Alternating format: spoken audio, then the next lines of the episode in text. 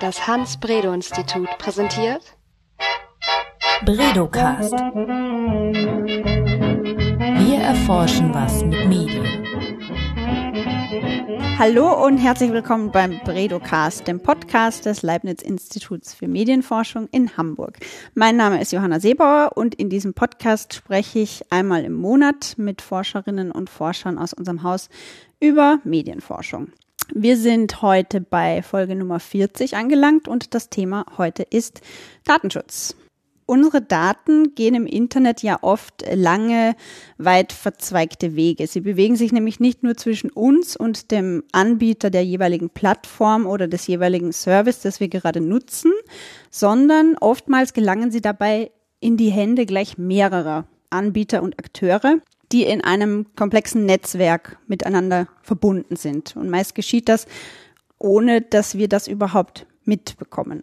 Mein heutiger Gast ist Jurist und er beschäftigt sich ähm, in seiner Forschung derzeit hauptberuflich sozusagen mit genau diesem Thema und kann uns und kann uns dieses komplexe Thema auch etwas genauer erklären. Florian Wittner, herzlich willkommen. Ja, danke.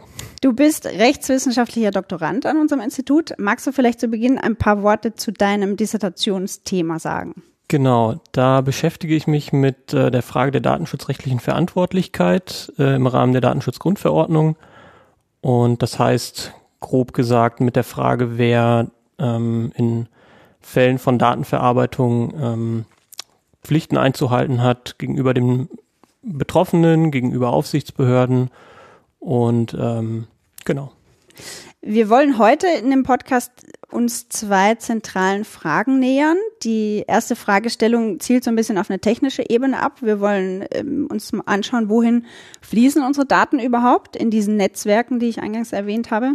Also in Netzwerken, in denen mehrere Plattformen ähm, drin sind, und wie sind diese Datenflüsse überhaupt technisch möglich?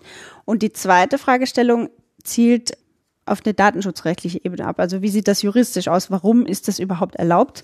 Und wer trägt die Verantwortung in diesen komplexen Netzwerken? Wer, wer, wer muss unsere Daten schützen sozusagen? Florian, du hast vor kurzem einen Artikel veröffentlicht mit vier anderen Autoren, glaube ich, wo ihr euch diese Netzwerke genauer angeschaut habt. Ihr nennt die in eurem Artikel Plattformökosysteme oder Serviceökosysteme. Wie sieht das denn genau aus? Was ist denn eigentlich so ein, wie, wie ist so ein System überhaupt aufgebaut, so ein Netzwerk? Genau, also wir hatten uns da zwei ähm, konkrete Beispiele angeschaut und ähm, da könnte man vereinfacht sagen, Plattformökosysteme zeichnen sich dadurch aus, dass man eine, einen Plattformbetreiber hat, also einen Akteur, der die Plattform ähm, leitet und dann verschiedene Zweit- und Drittakteure, die Rollen einnehmen wie eben Nutzer oder dann Anbieter von anderen Diensten auf dieser Plattform. Ähm, ein Beispiel, das wir genutzt hatten, war äh, Facebook als Plattform, wo ähm, verschiedene Nutzer ähm, unterwegs sind, aber auch ähm, Unternehmen, die ihre Apps anbieten auf Facebook, die dann von den Nutzern wiederum genutzt werden können.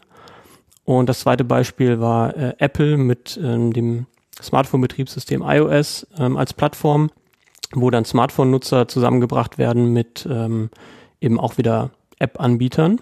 Und ähm, genau. Mhm. Das heißt, es gibt also in diesen Netzwerken unterschiedliche Akteure mit unterschiedlichen Rollen. So habt ihr das irgendwie versucht aufzu genau. oder zu benennen. Und eben ein ähm, Plattformbetreiber, der äh, diese verschiedenen Akteure zusammenbringt und gewissen Einfluss darauf ausübt, wer äh, auf der Plattform ähm, zugelassen mhm. wird und wer nicht und welche Regeln auf der Plattform gelten. Und ihr habt äh, diese, lass uns doch vielleicht einfach diese Beispiele genauer anschauen, damit, damit das ein bisschen verständlicher ist, weil es ist ja immer sehr, also wenn wir ja. so jetzt theoretisch davon sprechen, dann hat man so schwer eine Vorstellung davon.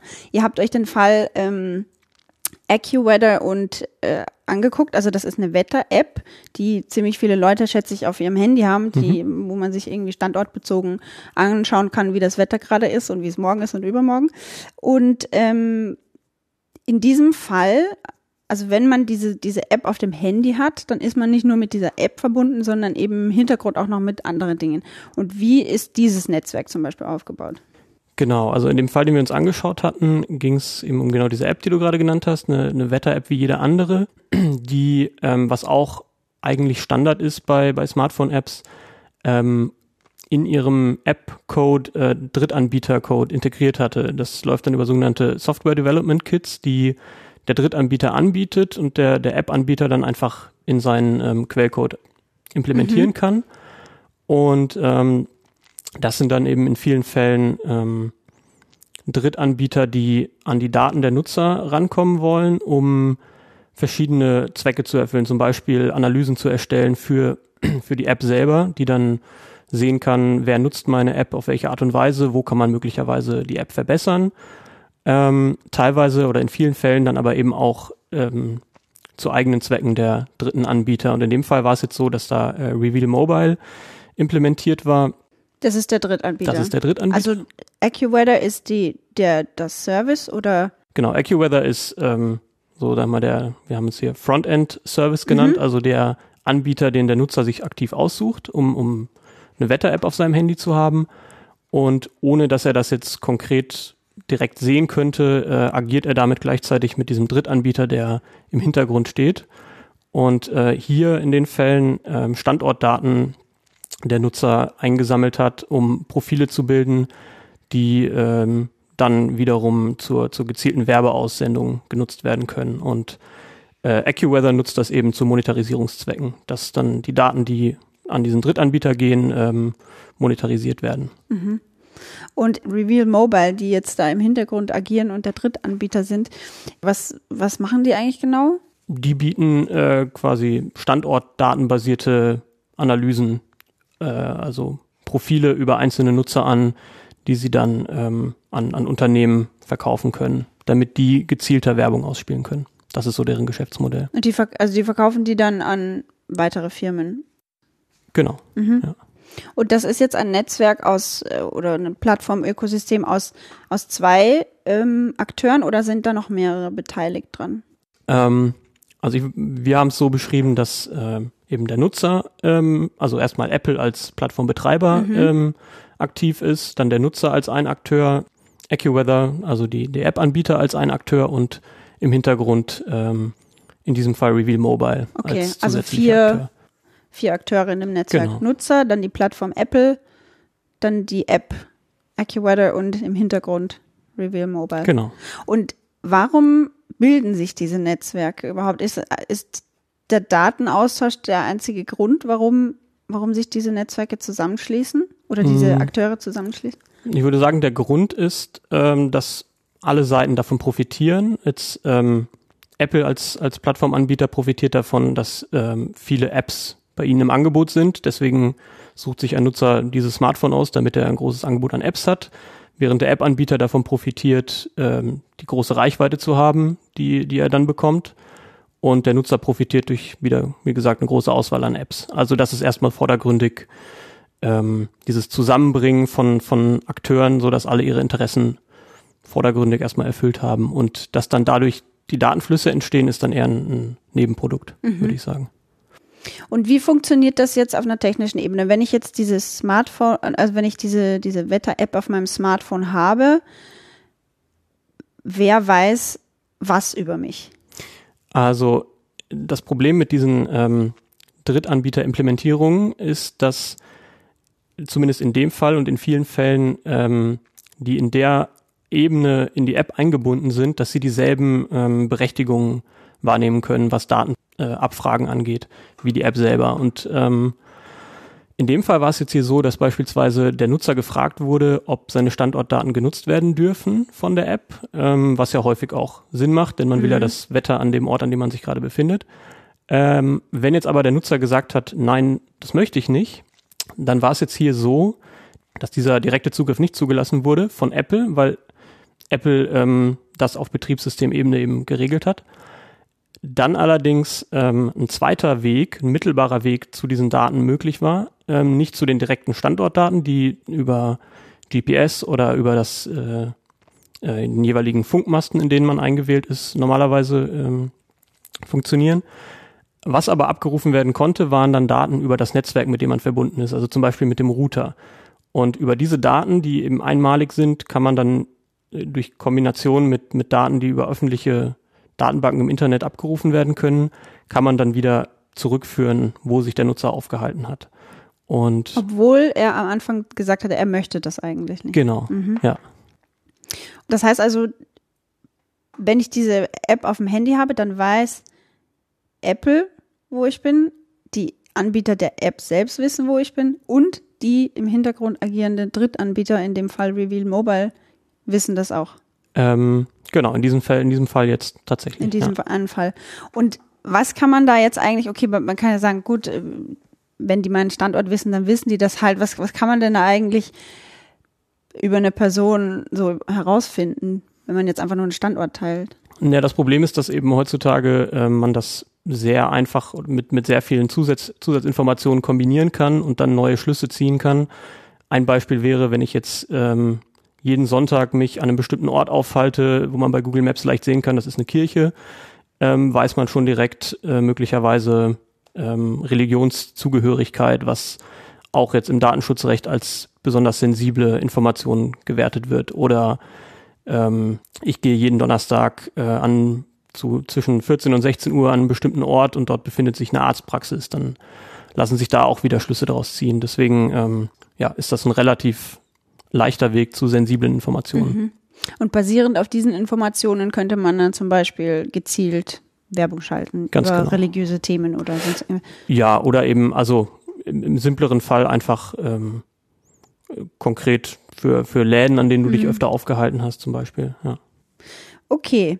Ähm, das heißt, jetzt haben wir so ein bisschen das technisch analysiert, wie, der, wie so ein Ökosystem aufgebaut ist, welche, welche Akteure da überhaupt im Spiel sind. Ich nehme an, dass, also das ist jetzt natürlich ein Beispiel. Es gibt vielleicht auch Netzwerke, die viel, äh, wo viel mehrere Akteure noch, Auf jeden Fall, noch ja. äh, da drin hängen. Jetzt wollen wir uns das Ganze mal aus einer juristischen Perspektive angucken, weil also ich frage jetzt einfach mal ganz banal, warum ist das überhaupt, warum dürfen die das überhaupt? Wie ist das überhaupt möglich, dass ich mit einem Anbieter interagiere und plötzlich werden meine Daten da ausgestreut, ohne dass ich da eigentlich wirklich zugestimmt habe? Oder Ja. nee, warte, fangen wir mal.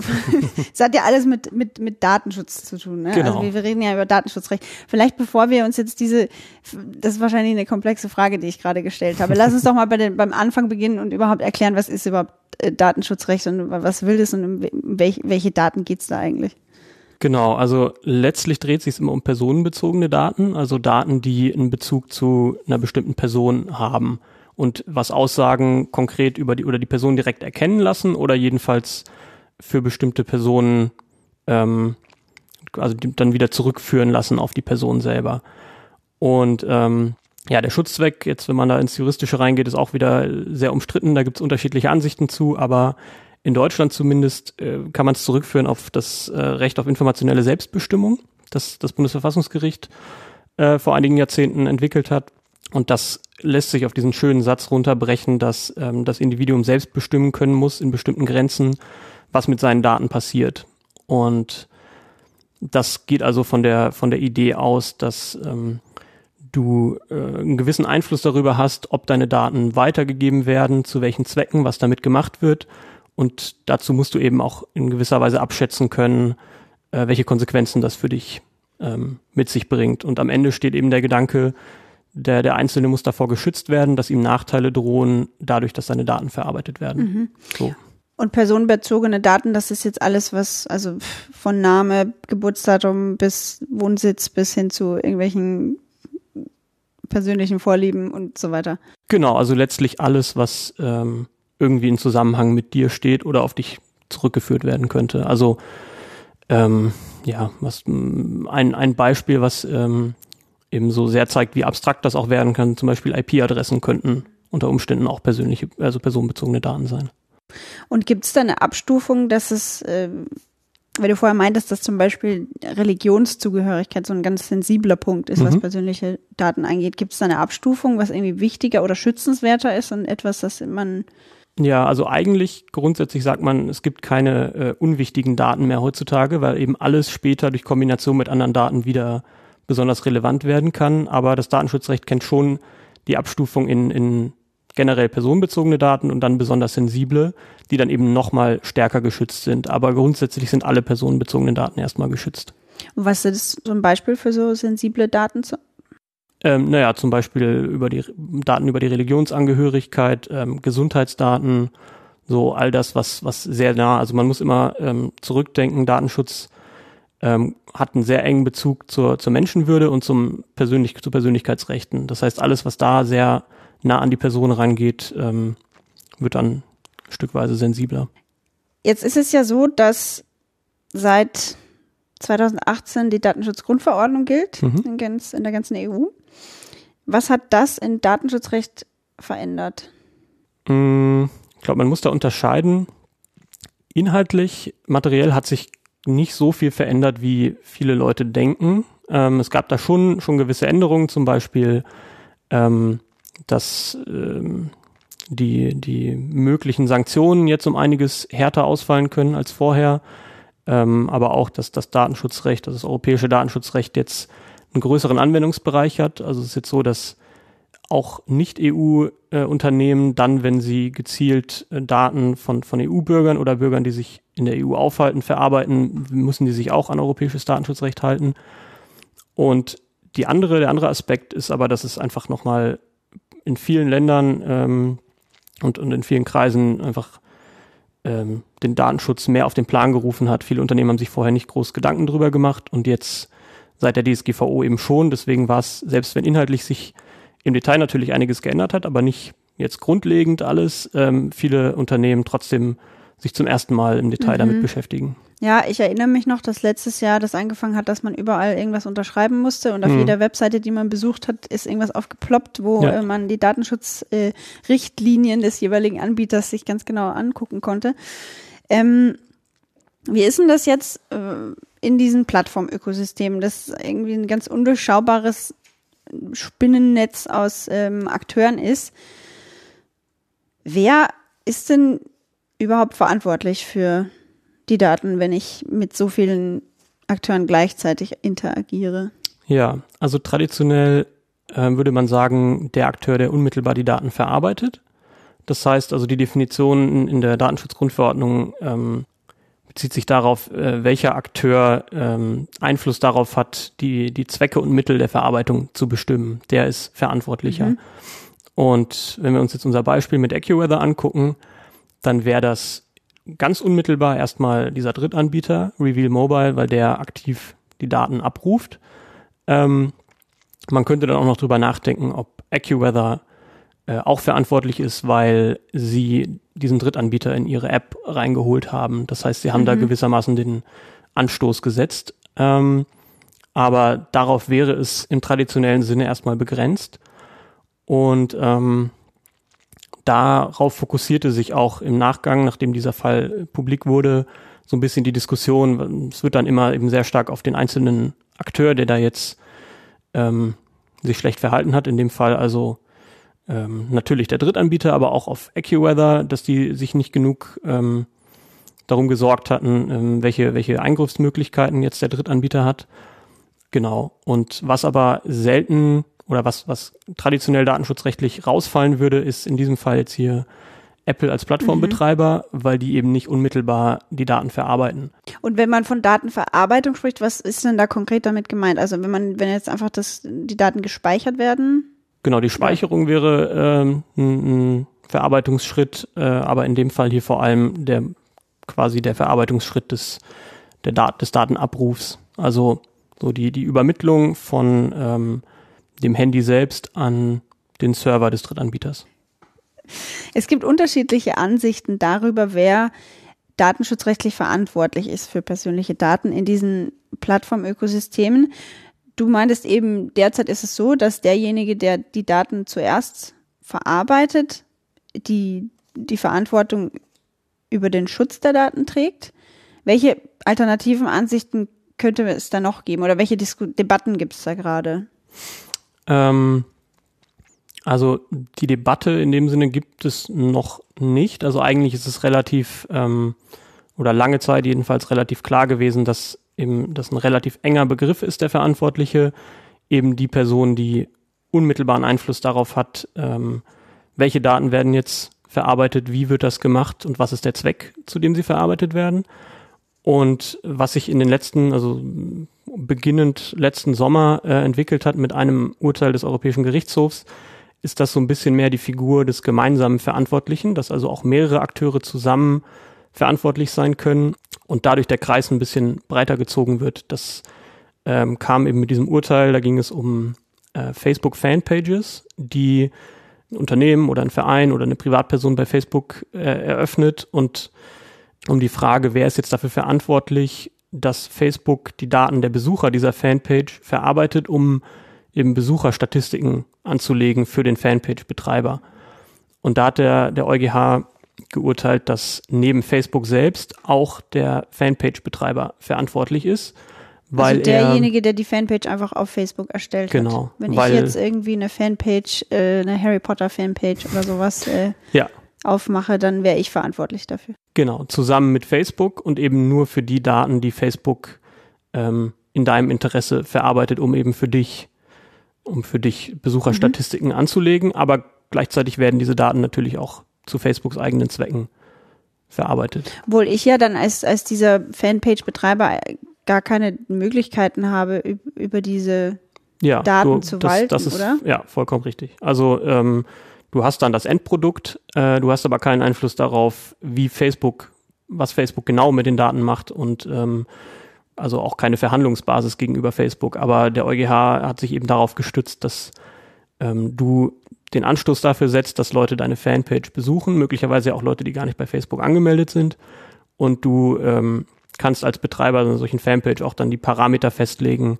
Ich möchte nur Statistiken über Nutzer, die zwischen dem und dem Alter sind und ähm, dadurch legst du quasi auch den Zuschnitt fest, wer jetzt konkret betroffen ist. Mhm. Und genau, das hat so ein paar ähm, Grundsätze neu aufgeworfen ähm, und hat unserer Ansicht nach dazu geführt, dass man ähm, darauf aufbauen kann und jetzt zum Beispiel in solchen Fällen wie hier möglicherweise sich überlegen könnte, ob nicht Apple als ähm, Plattformbetreiber also in dem Fall von AccuWeather genau mhm. ähm, auch eine eigene, also oder eine, eine, gemeinsame Verantwortlichkeit zugeschrieben bekommen könnte, dadurch, dass sie ähm, die Plattform betreiben und ähm, Regeln festlegen, welche Apps im, im App Store zugelassen mhm. werden und da eben auch sehr viel, also auch nach eigenem Bekunden sehr viel Wert darauf legen, ähm, dass, dass da datenschutzrechtlich konform gehandelt wird und da eben auch im Vergleich zu Konkurrenten eben sehr, sehr streng kontrolliert. Und ähm, deswegen könnte man unserer Ansicht nach hier ähm, den Kreis erweitern und die Verantwortlichkeit auch auf Apple erstrecken. Mhm. Und das könnte eben dazu beitragen, dass solche Fälle in der Zukunft ähm, eingedämmt werden können. Und wenn wir jetzt über Verantwortlichkeit sprechen, was bedeutet das denn jetzt im Konkreten? Was müssen die Betreiber mit unseren Daten machen oder was? Genau, also so der, der Grundsatz des Datenschutzrechts ist der, dass Verarbeitungen grundsätzlich verboten sind und man eine Rechtsgrundlage braucht, die das erlaubt. Das ist häufig eine Einwilligung vom Nutzer. Das wäre eine so die bekannteste Rechtsgrundlage. Es könnte aber auch, können aber auch andere, gibt noch andere Gründe daneben, ähm, die quasi über den Kopf des Nutzers so ein bisschen hinweggehen. Also das ist ein, eine Pflicht, sich eine Rechtsgrundlage zu suchen, die passen muss. Und dann kommen weitere Pflichten, zum Beispiel dem Nutzer gegenüber, muss inform der Nutzer muss informiert werden, welche Daten verarbeitet werden, zu welchen Zwecken, in welchem Ausmaß, damit er ein grobes Bild davon hat und sich möglicherweise auch dagegen wehren kann, wenn er der Meinung ist, dass das rechtswidrig ist. Und ähm, dann gibt es eben andere Pflichten, die eher so in Richtung Datensicherheit gehen, dass man sicherstellen muss, dass, dass keine unbefugten Zugriff erlangen und ähm, so ist das eben ein ganzes Bündel an, an Pflichten, die damit einhergehen. Und ähm, das ja ein bisschen Schwierige daran ist, dass sie häufig sehr abstrakt formuliert sind und sehr dann vom Einzelfall abhängen, wie sie sich auswirken. Es ist sehr, sehr risikosensitiv. Das heißt, wenn, wenn der ganze Prozedur riskanter ist, dann gehen die Pflichten weiter, als wenn es jetzt ähm, erstmal relativ äh, nach einem geringen Risiko aussieht. Und ähm, was jetzt mit diesem Urteil äh, oder mit dieser ja äh, etwas neuartig oder jedenfalls bisher nicht so häufig genutzten Figur der gemeinsamen Verantwortlichkeit ähm, eben noch sehr ungeklärt ist, ist, wie verteilen sich diese Pflichten auf die verschiedenen Beteiligten, wenn du jetzt zwei bis drei oder noch mehr gemeinsame Verantwortliche hast. Und das wären eben noch so, so Folgefragen zu sagen, was genau bedeutet das jetzt für Facebook, welche Pflichten müssten da erfüllt werden, ähm, weil es geht ja nicht darum, jetzt zu sagen, Facebook ist schuld daran, dass das passiert ist und muss jetzt irgendwie bestraft werden, sondern es geht eher darum, welche vernünftigen Pflichten kann man ihnen auferlegen, um da das Risiko zu verringern. Mhm. Was mich vorher noch interessiert hat, wie, weil du gesagt hast, so eine, eine Rechtsgrundlage für die Datenverarbeitung ist mhm. zum Beispiel eine Einwilligung der Nutzer. Ähm, aber oftmals in dem Beispiel mit AccuWeather da hat ja der Nutzer da gar nicht zugestimmt, dass diese Daten weitergegeben werden genau. an Drittanbieter. Wie kann das dann trotzdem funktionieren? Naja, also rechtmäßig wird das unserer Ansicht nach nicht gewesen sein damals. Das heißt, da fehlte es, also die Einwilligung fehlte. Dann könnte man sich überlegen, ob eine andere Rechtsgrundlage existiert, aber das wäre hier jedenfalls auch eher schwierig. Das heißt, der Fall ist ziemlich sicher rechtswidrig, datenschutzwidrig gewesen. Und ähm, das genau ist halt schon mal eine Erkenntnis, aber hilft einem dann im Nachhinein, also ähm, unserer Ansicht nach müsste man eben drüber nachdenken, wie lässt sich das effektiver verhindern. Ähm, und da kommt eben dann der Plattformbetreiber ins Spiel, weil er eben diese Hebelwirkung hat, wenn, wenn man da ansetzt und sagt, hier, wir ähm, gucken genauer schon bei der Aufnahme in den App Store, wie diese App sich präsentiert und was für Drittanbieter dort äh, einbezogen sind, wirkt sich das natürlich breiter aus, als wenn man jetzt sich immer nur den einzelnen App-Anbieter vorknüpft. Mhm. Man hat ja eigentlich immer so das Gefühl, dass so die Justiz dieser ganzen Geschichte ein bisschen hinterherläuft und dass das auf sich auf technischer Ebene so schnell so viel entwickelt und man gegen diese Datenschutzverstöße ähm, gar nicht so wirklich juristisch vorgehen kann. Ist das, würdest du dem zustimmen oder, oder täuscht das? Teils, teils, würde ich sagen. Also also zum Beispiel, um das jetzt zu konkretisieren, es gab ja letzte Woche ein Urteil vom Bundeskartellamt, mhm. das Facebook verboten hat, ähm, äh, personenbezogene Daten von Drittseiten, also zum Beispiel Instagram oder WhatsApp oder also die ja alle zu Facebook gehören, genau. dass diese diese Daten, die sie über Personen in diesen Unter-Apps sammeln, nicht zusammengeführt werden. Das war ja ein Urteil. Und dagegen kann ja Facebook jetzt auch wieder vorgehen und das dauert äh, wahrscheinlich wieder eine richtig lange Zeit, bis da überhaupt was passiert. Warum tut sich da die Justiz so schwer, da irgendwie mal ja einfach gesagt auf den Tisch zu hauen und zu sagen, das geht so nicht?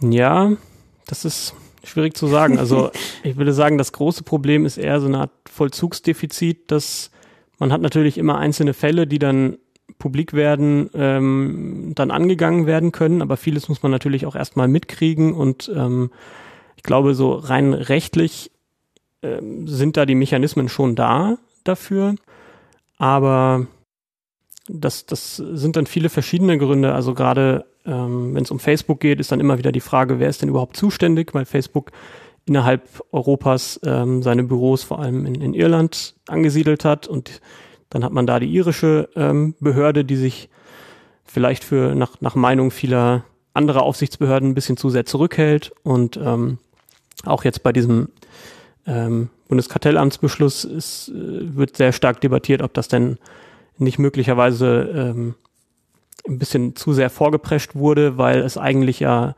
ähm, datenschutzrechtliche Fragen sind und das Kartellamt nicht im Kern mit Datenschutz äh, zu tun hat. Und ja, also es ist auf jeden Fall ein, ein etwas langsamer Prozess, aber ähm, ich denke, man, das, das gehört irgendwo natürlich, also sind eben verschiedene Aspekte, dass jetzt ein Gerichtsprozess, ähm, gerade wenn, wenn jetzt Facebook ähm, gegen diesen Beschluss des Kartellamts ähm, quasi gerichtlich vorgehen will, äh, dass das ein bisschen länger dauert. Das ist natürlich kein rein datenschutzrechtliches Problem, sondern äh, so läuft eben die Justiz. Aber ja. Lass uns vielleicht noch mal kurz über die Nutzerperspektive in dieser ganzen Geschichte sprechen. Mhm.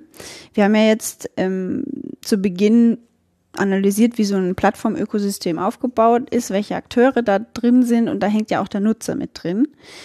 Wie, was sieht der, das Datenschutzrecht, wie sieht, wie sieht das den Nutzer in, in Bezug auf äh, Verantwortlichkeit für seine eigenen Daten? Hat, muss man quasi selber sagen, äh, schau, schau drauf, wo du, wo du deine Daten hingibst. Das ist ja deine Schuld, wenn das irgendwie alles passiert. Oder was, mhm. was hat er da für Aufgaben?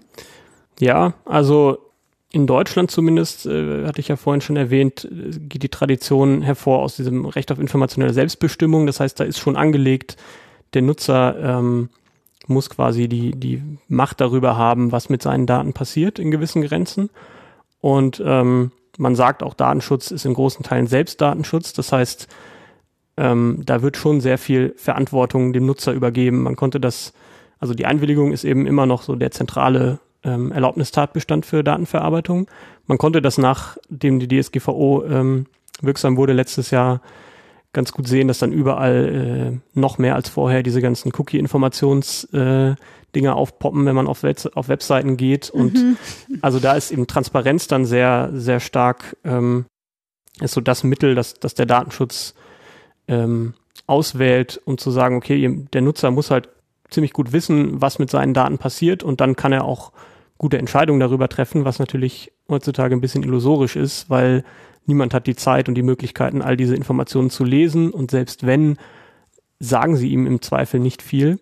Oftmals hat er ja dann auch keine andere Wahl, als dem zuzustimmen, ne? weil, das, der, das weil ihm dann dazu. sonst die, die, den Zug, der Zugang verwehrt wird zu einer bestimmten Plattform. Genau, wo auch wieder juristisch umstritten ist, ob das äh, so gemacht werden darf, aber ganz genau, ja. Also da kann man schon ähm, heutzutage auch kritisieren, ob das noch zeitgemäß ist, da die Verantwortung so sehr dem Einzelnen zu geben, dass er sich halt kümmern muss und sich informieren muss und das ist eben häufig schlicht nicht mehr möglich, wenn man gar nicht gar nicht so richtig die Konstellationen überblicken kann, wenn man auch, was ja noch dazu kommt, ähm, idealerweise soll man ja einschätzen können, welche Konsequenzen können einem daraus drohen. Und das ist einfach äh, so äh, mit der ganzen Menge an Daten, die da zusammenkommt, was da für Rückschlüsse gezogen werden können, das ist schlicht nicht ähm, absehbar für den Einzelnen. Mhm. Und hast du abschließend vielleicht jetzt noch einen, einen Tipp für Nutzer, wie man, wenn man sich in so diesen Plattformökosystemen bewegt, wie man sich da besser schützen kann? Es gibt ja zum Beispiel vielleicht ein konkretes Beispiel, wenn es gibt ja die Möglichkeit bei vielen Plattformen, dass man sich über Facebook ähm, mhm. irgendwo anmeldet. Zum Beispiel, wenn man jetzt über ähm, den Lieferdienst Foodora oder ähm, Lieferando oder wie die heißen, wenn man da eine Pizza bestellen will, kann man sich einfach schnell über Facebook anmelden. Man muss da nicht extra dann bei dieser Plattform einen Account anlegen und Passwort sich überlegen, sondern meldet sich bei Facebook an. Wäre es da zum Beispiel besser, sich die Zeit zu nehmen und einen eigenen Account anzulegen und nicht den Weg über Facebook zu gehen, oder? Ja, das wäre auf jeden Fall eine Möglichkeit. Natürlich ist es immer komfortabler, ähm, sein Facebook oder seinen Google-Account für alle möglichen Dienste zu nutzen. Ähm, daneben, also ich bin immer ein bisschen vorsichtig, da jetzt irgendwie Verzicht zu predigen, aber häufig hat man ja schon, wenn man das ein bisschen hinterfragt, auch Alternativangebote. Also WhatsApp könnte man auch ersetzen durch äh, Threema oder Telegram oder andere ein bisschen datenschutzfreundlichere Angebote. Und ja, also in Teilen denke ich schon, dass, dass viele da ihr, ihr Nutzerverhalten auch ein bisschen hinterfragen können. Ähm, aber das hat eben auch Grenzen. Ja. Und diese datenschutzfreundlichen Plattformen, also Threema und, und äh, Signal oder was hast du noch gesagt? Äh, Te Telegram. Telegram ja. Sind die, hängen die überhaupt nicht in solchen Ökosy Plattformökosystemen drin? Naja, das kann man so natürlich auch nicht sagen. Die sind auch alle dann äh, jetzt beispielsweise unter iOS oder, ja, oder Android. Ähm, genau, also mhm. teilweise werden die dann auch ähm, zum Beispiel unter Android gibt es ja alternative äh, App Stores, die man installieren kann, die nicht von Google kommen. Ähm, darüber sind die dann auch zu beziehen teilweise. Bei Apple beispielsweise geht das nicht. Das ist einfach nochmal in sich abgeschlossener. Ähm, aber ähm, ja, man das ist eben eins der Probleme, dass man nie komplett sicher sein kann und dass man ähm, irgendwo natürlich auf den Ruf, den dann so eine App äh, genießt, sich vertrauen, äh, mhm. äh, sich verlassen können muss. Ja. Okay, vielen Dank, Florian, für diese Einführung in ein sehr komplexes, aber sehr spannendes Thema. Das war der Bredocast Nummer 40. Man kann uns unserem Institut auf Twitter folgen unter Bredo-Institut. Man kann uns auch schreiben, falls es Fragen oder Anregungen oder Wünsche bezüglich des Podcasts gibt, unter podcast.hans-bredo-institut.de. Ja, das war's. Und wir wünschen ja eine schöne Zeit. Bis zum nächsten Mal. Tschüss. Tschüss. Bredocast. Wir erforschen was mit Medien.